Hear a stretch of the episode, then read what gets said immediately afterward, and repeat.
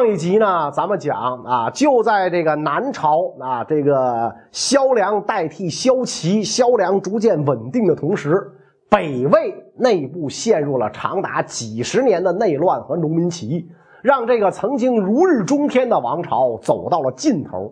那这是怎么回事呢？所以这件事儿就要追溯到孝文帝改革上。话说当年北魏建国，道武帝拓跋圭迁都平城。因为呢，当时活跃在蒙古高原上的柔然啊，就这个北魏管他们叫如如，总是欠招，所以为了保障首都安全，道武帝拓跋圭呀就在西北边陲设了很多军镇。到了孝文帝元宏的时候呢，这些军镇合并裁省为六个啊，所以呢就被称为这个六镇。六镇地理位置啊非常重要。孝文帝之前历任皇帝都把这个六镇视为掌上明珠，不仅各镇的将领都是鲜卑贵族担任，六镇驻军也都是鲜卑人，甚至可以讲啊，能到六镇任职是身份的象征，地位无人能及。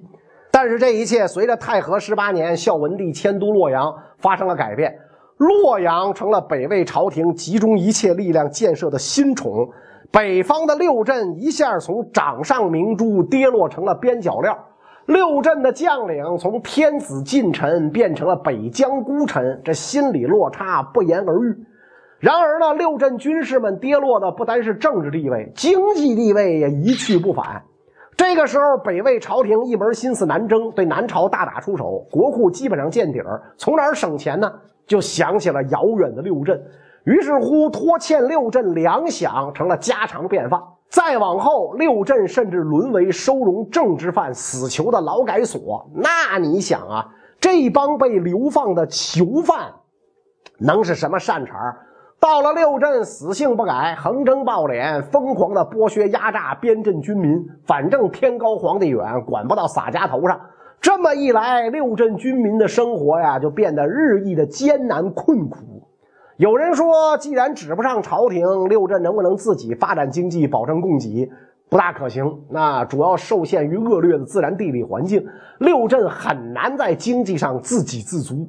当那帮汉化的鲜卑贵族在洛阳享尽荣华富贵、吃香喝辣的时候，北疆吃苦受罪的六镇军士们恨得牙根痒痒。巨大的反差加剧了六镇和洛阳朝廷的紧张关系。啊，这个落后的民族啊，被先进的民族所征服，往往首先羡慕的是先进民族的生活方式，而不是生产方式啊。就是你首先看见的是贼吃肉，没有看见贼挨打。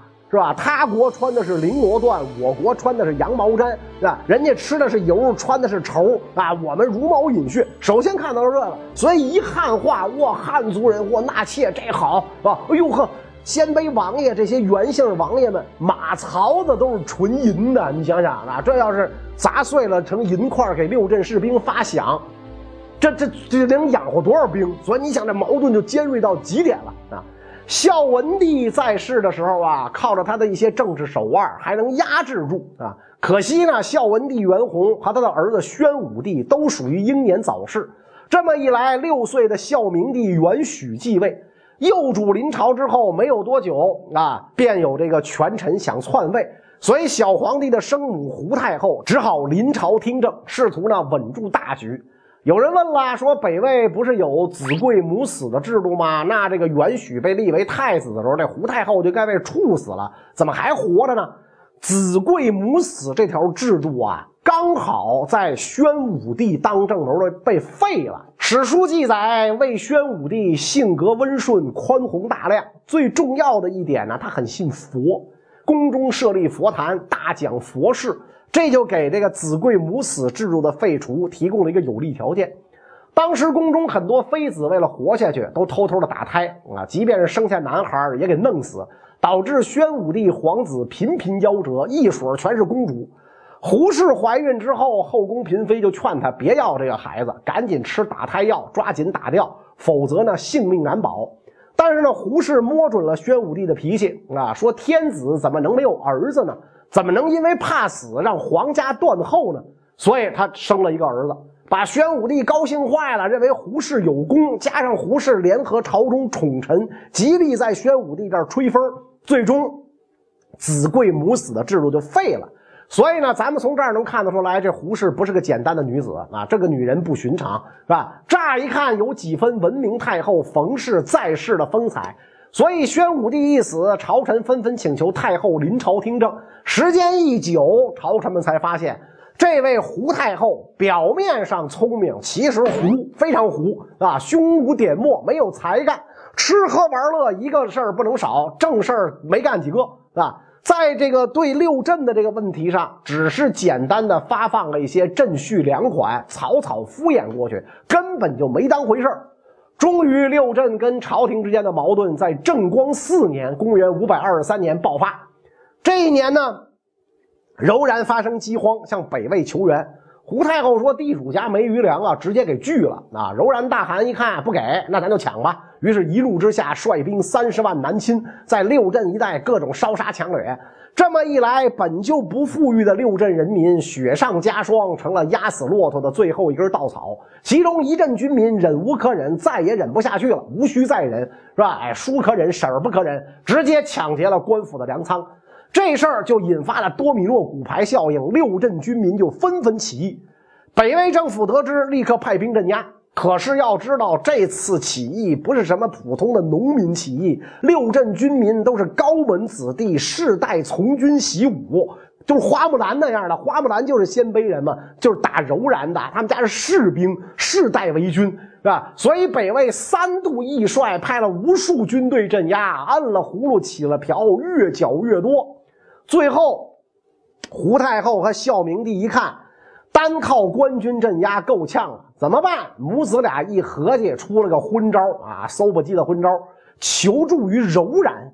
想当年，北魏设六镇就是为了防御柔然，这下可倒好，家门口拴了条狗，本来是咬隔壁老王的，没成想呢，狗把自个儿咬了，还得求隔壁老王帮自个儿打狗，是吧？果然应了那句话：没有永远的敌人，只有永远的利益。柔然可汗一听，怎么着啊？打六镇？嘿呀，天上掉下来这么一个大馅饼啊！那咱就别客气了，立刻就答应了。孝昌元年，亲率十万大军入六镇，助魏军平叛。在柔然和北魏双层夹击之下，六镇义军处于劣势。两个月后，柔然大军与魏军会合，在五原啊，就是今天内蒙古巴彦淖尔市的五原县，大败义军主力啊。六镇起义的领导人啊，就是匈奴人破六汗八陵，下落不明。没了主心骨，最后义军只好被迫降魏。二十万被俘军民被北魏朝廷安置到河北今天的冀州、定州、河间三地。按说这事儿到这儿就算结束了，翻篇了。可惜人算不如天算，当时河北正遭遇水旱之灾，本来家里就快揭不开锅，来了这么些个外地人，人人都张着嘴要饭吃，什么感觉？是吧？所以河北三州官员根本就顾不上这二十万流民的温饱，这些流民眼看要被饿死，于是三五成群的叛逃。没过多久，就又乱了，关陇、河北陆续起义，北魏政权摇摇欲坠。胡太后和孝明帝惊慌失措，不知如何是好。就在此时，出现了一位英俊潇洒、风度翩翩的大救星尔朱荣。尔朱荣本来是契胡部酋长，长期盘踞山西。六镇起义的时候呢，趁乱招兵买马，训练了一支强悍的契胡军队，所向无敌。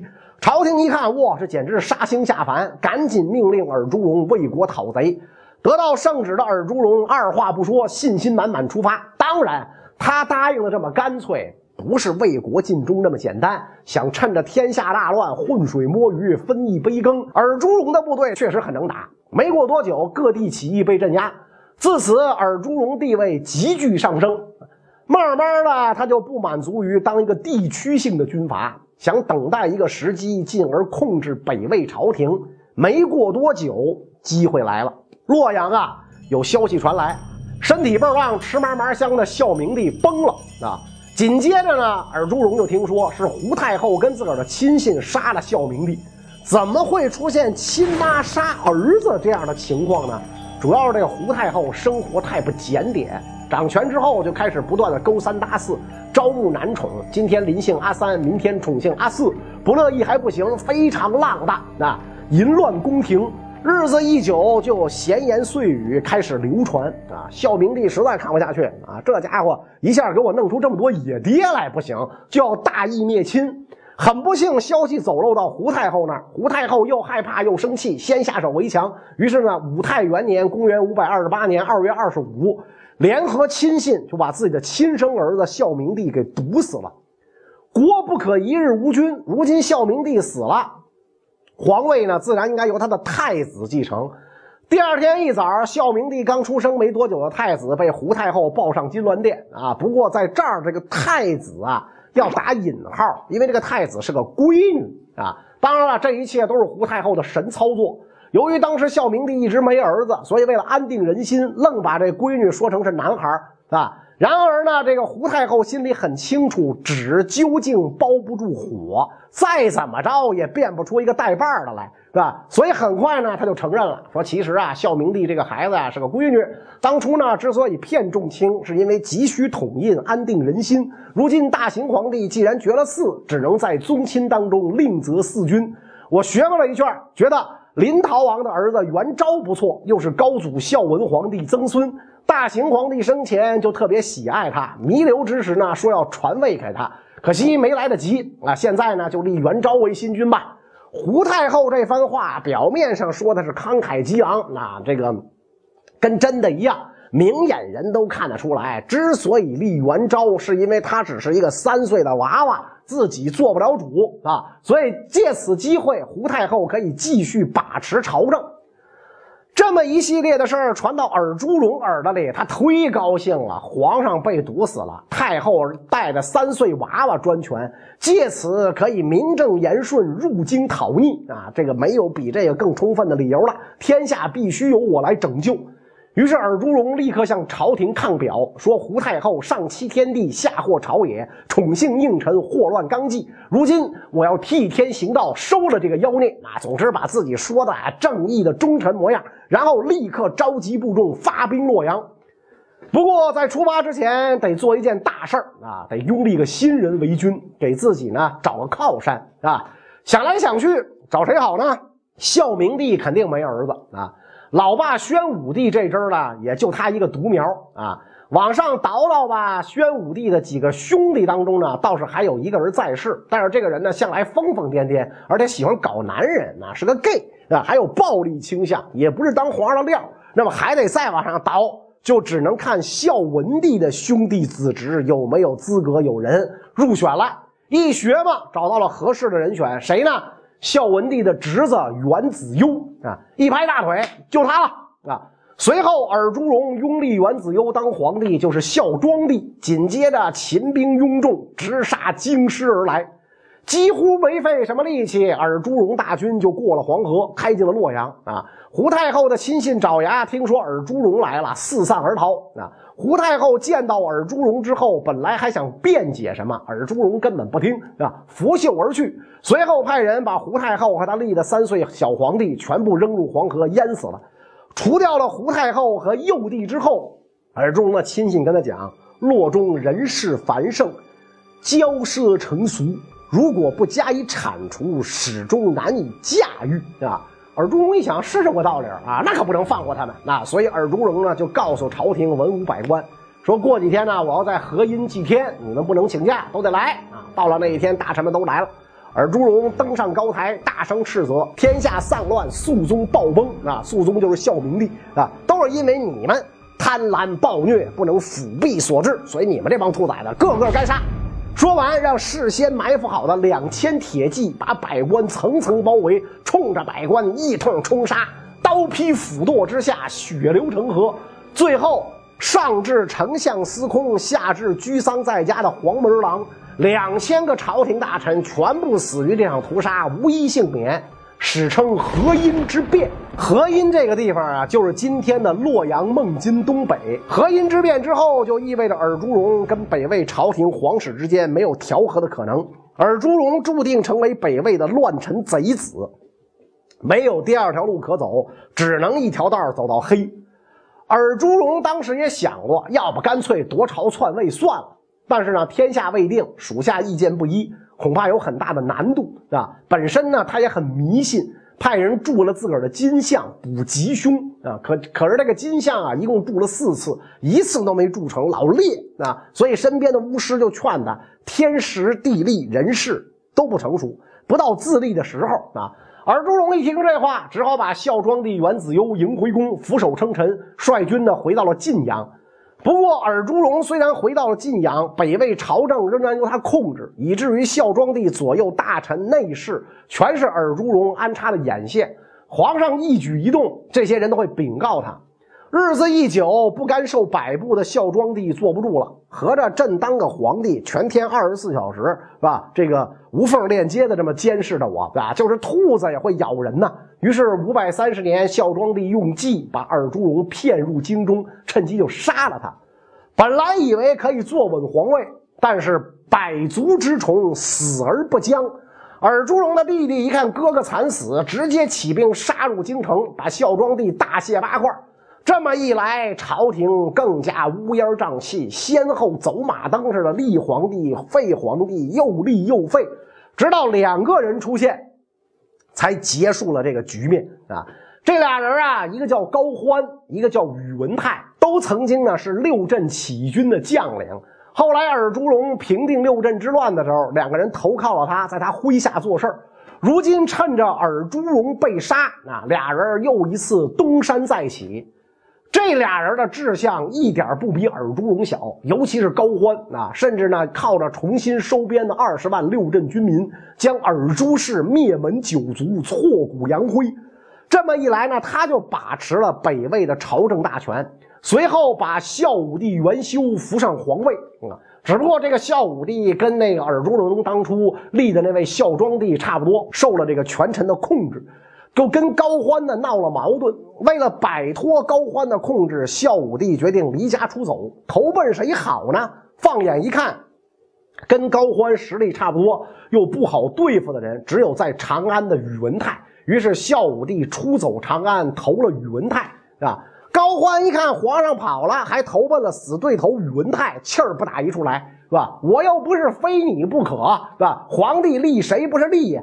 于是呢，高欢又立了一个傀儡皇帝，迁都于邺城，改元天平，北魏自此分裂，是吧？这个邺城的魏政权就被称为东魏，长安的这个魏政权呢就被称为西魏，啊。与此同时，宇文泰毒死了前来投靠的孝武帝，重新立了个傀儡皇帝，改元大统，啊，这就是西魏政权。此后。东魏、西魏两个政权之间战争不断，打的是不可开交。加上南方一直渴望收复中原的梁朝啊，形成了中国历史上的后三国时代。在这个背景之下，著名的侯景之乱爆发了。关于这个内容呢，咱们下一集再说。